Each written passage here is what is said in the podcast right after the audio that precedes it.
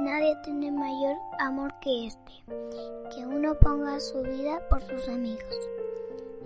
Juan 15:13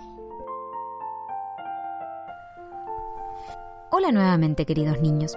¿Están preparados para la meditación de hoy? Presten mucha atención. En una oportunidad, un hombre iba manejando de vuelta a su casa por un camino rural, mientras vio un pequeño grupo de adorables corderos blancos. Al verlos pensó, qué corderos tan blancos y tan limpios. Al otro día, volvió a pasar por aquel lugar y volvió a ver a los corderos, pero ahora lucían sucios y grises.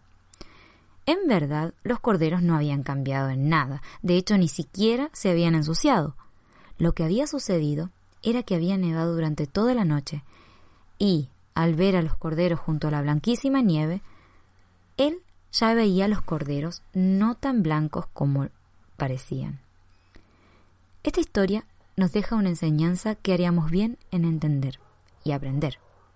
A veces podemos pensar que somos muy blancos y muy puros, que somos buenos, que no hacemos mal a nadie, pero este pensamiento desaparecerá cuando nos comparemos con el Señor Jesús. Él es el único que cumplió la medida que Dios exigía, pues Él fue sin pecado, santo, inocente, puro, apartado de los pecadores.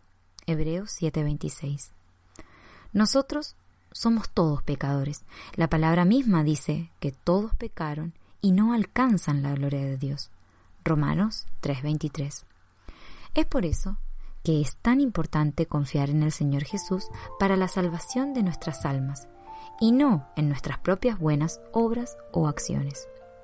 Nuestra bondad jamás nos llevará al cielo, porque Él nos salvó no por las obras de justicia que nosotros hubiéramos hecho, sino según su misericordia. Tito 3:5.